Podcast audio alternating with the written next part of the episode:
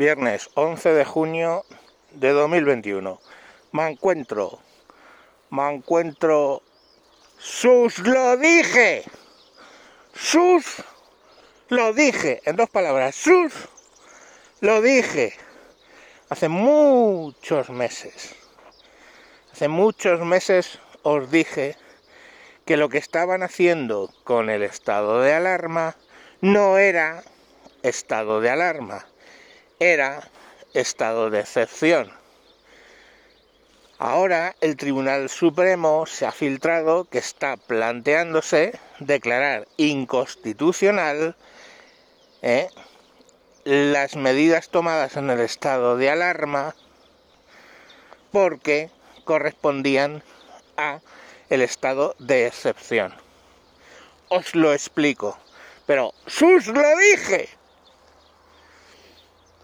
Eh, la Constitución española en el artículo 116 habla de tres estados de, eh, o sea, excepcionales.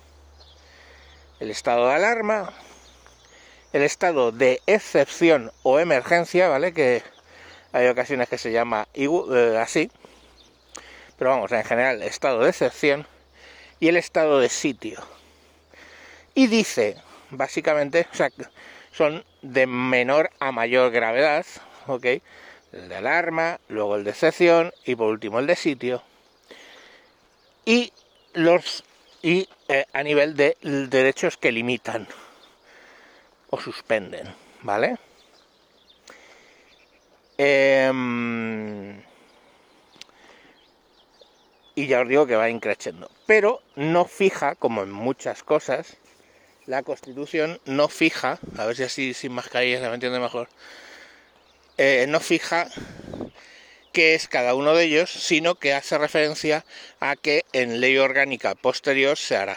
¿En qué ley orgánica? Pues se hizo en la, en la ley orgánica 8 barra 81, 84,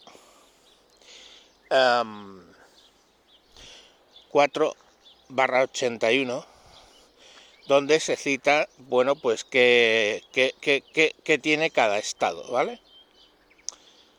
A ver, os lo voy a, os lo voy a explicar. Si nos vamos, vamos a, obviar el estado de alarma, ¿vale? Bueno, no, lo vamos a ver. El estado de alarma es cuando hay circunstancias o causas con alteraciones graves de la normalidad, como por ejemplo catástrofes, calamidades o desgracias públicas, tipo terremotos, inundaciones, etcétera, crisis sanitarias, como epidemias, etcétera, paralización de servicios públicos esenciales, ¿vale? Eh, por ejemplo, cuando no se garantiza lo que se dispone en el artículo 28.2 del derecho a huelga, o sea, los servicios mínimos, o eh, conflictos, etcétera, de eh, conflictos laborales y en desabastecimiento de productos de primera necesidad. Eh, luego ya sabemos todos, somos expertos en el que se puede eh, convocar por parte del gobierno 15 días, pero luego las prórrogas tienen que ser autorizadas por eh, el Parlamento, ¿vale? Y así se hizo. La gente entendió 15 días y creía que las prórrogas tendrían que ser de 15 días y no es así. Bueno. Ahí Luego veremos qué permite el estado de alarma. Vamos al de excepción, que os va a sonar algunas cosas. En el estado de excepción, ¿vale? Lo declara de nuevo el gobierno, pero en este caso no es unilateralmente el gobierno y luego las prórrogas pactadas, sino que tiene que eh, declararlo el Consejo de Ministros previa autorización del Congreso de los Diputados, ¿vale? Y entonces, hay que decir que eh, derechos suspendes, ¿vale? ¿Qué medidas se van a tomar? El ámbito, etcétera. Bueno, a ver, em, en este caso, pues tiene un máximo de 30 días y luego se van haciendo prórrogas por 30 días más, etcétera. Aquí sí que es 30 días, 30 días, 30 días, 30 días. Bueno, derechos que puede suspender eh, el estado de excepción, insisto, lo que tuvimos fue alarma. El de el derecho a la libertad, excepto al habeas corpus, a la, eh, a la detención ilegal, ¿vale?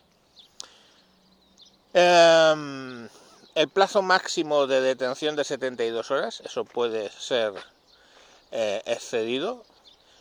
Puede, eh, tu, tu domicilio deja de ser inviolable. Tus comunicaciones dejan de ser secretas. Tu, se suspende la libertad de residencia y circulación importante esto, que os quedéis con ello. Se suspende la libertad de expresión, se suspende el derecho a comunicación e información veraz, se puede secuestrar publicaciones, se suspende el derecho de reunión, el derecho de huelga y eh, medidas de conflicto colectivo entre trabajadores y empresarios, ¿vale? O sea, no podríamos firmar un convenio colectivo mientras está en estado de excepción. La única diferencia con el estado ya superior, que es el de sitio, ¿vale? Eh, bueno, mm, es el tema de los el habeas corpus, ¿vale? En el estado de sitio, tú eres detenido y no puedes pedir habeas corpus para presentarte a un juez. En el de emergencia es el único derecho que puedes no, o sea, que no puedes suspender. Porque toda esta lista que os he dicho de los estados de emergencia, cuando se convoca, cuando se pide, le tienen que decir, vale, pues quiero, quiero eh, limitar el secreto de las comunicaciones, que está en la lista que os he leído, y el secuestro de o sea, eh, la libertad de expresión, quiero limitarla, el derecho a la comunicación y el secuestro de publicaciones esos tres. Y todo el resto, pues no, la gente podrá ambular, pero yo, por lo que sea, por el caso que sea, suspendo esos tres derechos. Quiero decir, eliges del menú. Pero ahora vamos a ver ¿eh? que de todo eso, que no hemos estado hablando del estado de emergencia, ¿qué puedes hacer en el estado de alarma? En el de alarma. Vale. Cuando nos vamos al estado de alarma, solo hay cuatro cosas que puedes hacer. De hecho, tienes que pedir y las puedes hacer. Y ahora fijaros una cosa, porque eh, Dios está y las leyes están en los pequeños detalles. Cosa número uno que puedes hacer, limitar la circulación o permanencia de personas o vehículos en horas y lugares determinados o condicionarlas a, cumplir, a cumplimiento de ciertos requisitos. ¿Qué quiere decir eso? Tú puedes decir te tienes que quedar en tu casa y punto. No. Tú puedes decir, en el estado de alarma, tú tienes que estar en tu casa a las 8 de la noche. Eso sí es legal. O te pueden poner que para poder circular del punto A al punto B tienes que llevar una mascarilla en la boca. Vale. Eso es legal en el caso del estado de alarma. Lo que no es legal es suspender la circulación y decir, usted no puede ir a Perogrullos del condado, ya está. No, eso es limitar tú incondicionalmente tu libertad ambulatoria y eso solo está permitido en el estado de excepción o en el estado de sitio, pero no en el estado de alarma. En el estado de alarma, esa limitación de la circulación o permanencia ¿eh? tiene que estar sujeta a cumplimiento de ciertos requisitos. Eso nunca se dio en el estado de alarma. Luego otra cosa que puede hacer es practicar requisas temporales de todo tipo de bienes e imponer prestaciones obligatorias a las personas. Oiga, usted en estado de alarma le puede obligar a que se ponga a limpiar, a barrer las calles, por ejemplo. Tercera, intervenir y ocupar transitoriamente industrias, fábricas, talleres, explotaciones o locales de cualquier naturaleza con excepción, con excepción de domicilios privados. Excepción de domicilios privados, ¿vale? Dando cuenta de ello a los ministerios interesados. O sea, la policía no puede llegar, pegar una patada a tu puerta y decir que es que estás celebrando una fiesta con el estado de alarma. Sí si lo han pedido, con el estado de excepción. Y cuarto, impartir las órdenes necesarias para asegurar el abastecimiento de los mercados y el funcionamiento de los servicios en los centros de producción afectados por el apartado D del artículo cuarto. Vale, el apartado D del artículo cuarto lo que define son, eh, muy genéricamente, situaciones de desabastecimiento de productos de primera necesidad. Supongamos que en un estado de alarma, pues la industria de la leche decide, o sea, no, no enviar leche, por lo que sea.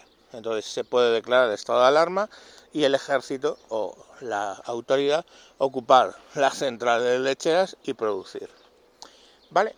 Entonces, aclarado ese punto, hay que entender que eh, las limitaciones ambulatorias sobre todo que se dieron en el estado de alarma son inconstitucionales, porque eran más propias del estado de emergencia o excepción. ¿Vale? Entonces, ¿eso qué quiere decir? Quiere decir que si el Tribunal Constitucional decide eh, que eso mm, eh, es inconstitucional, todas las multas que se pusieron por irte a tu pueblo dado que eso no estaba condicionado a nada, o sea, puedes ir a tu pueblo si cumples tal cosa. No era así, era no puedes ir a tu pueblo. Eso es una limitación incondicional de tu derecho ambulatorio. Eso solo se puede dar en estado de excepción.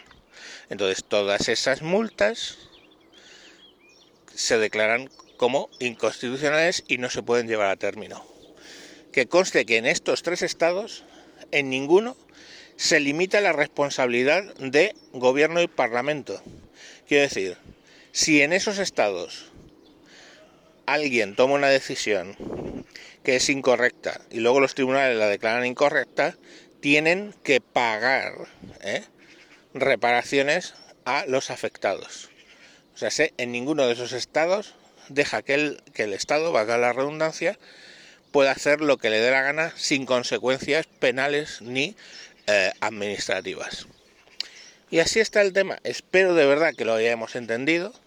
Esto lo dije al principio de la pandemia. Esto con un eh, estado de alarma no se puede hacer. Esto es un estado de excepción. Vaya usted y declara un estado de excepción. No lo hicieron. Y ahora el Tribunal Constitucional, lento pero seguro, levanta el banderín y dice, señor, usted se ha saltado la Constitución, se ha saltado usted la ley 8, o sea, 4 barra 81, la ley orgánica, y ha tomado medidas de estado de excepción con lo que usted declaró un estado de alarma. ¿Vale? Las multas por no llevar mascarilla mientras andas son legales. ¿Por qué? Porque lo que han hecho es limitar condicionadamente tu derecho ambulatorio. O sea, tú puedes ir del punto A o puedes estar en cualquier sitio, pero condicionado a que lleves mascarilla. Eso es legal en un estado de alarma. No es legal en un estado de alarma si te dicen no puede usted salir a la calle, punto. No hay condición. O sea, pero si cumplo, no. Eso es estado de excepción. Entonces, ¿puedo ir a mi pueblo? No estado de excepción. ¿Puedo ir a mi pueblo si llevo una mascarilla pegada en el culo? Correcto, estado de alarma. Y ahora planteemos el siguiente paso. ¿Qué es lo que pasa ahora que no hay estado de alarma? ¿Puede una administración limitarme mi derecho ambulatorio por no llevar una mascarilla puesta? Pues técnicamente no. Técnicamente no. Tú podrías ir luego con esa multa y decir, no se me ha permitido mi derecho ambulatorio y un juez tendrá que decidir si tu derecho ambulatorio tiene eh, más peso sobre el derecho para poner una norma mm, a un ayuntamiento que diga que tienes que salir con mascarilla. Entonces, eso es la situación a fecha de hoy. Veremos qué decisión toma finalmente el Tribunal Constitucional. ¿Se bajarán los pantaloncitos como en la inconstitucional ley de violencia de género? Que por cierto, mañana hablaré del tema. Pues eh, no lo sabemos. porque aquella vez se bajaron los pantalones y ahora pues no parece. Venga, un saludo y hasta próximos capítulos. Adiós.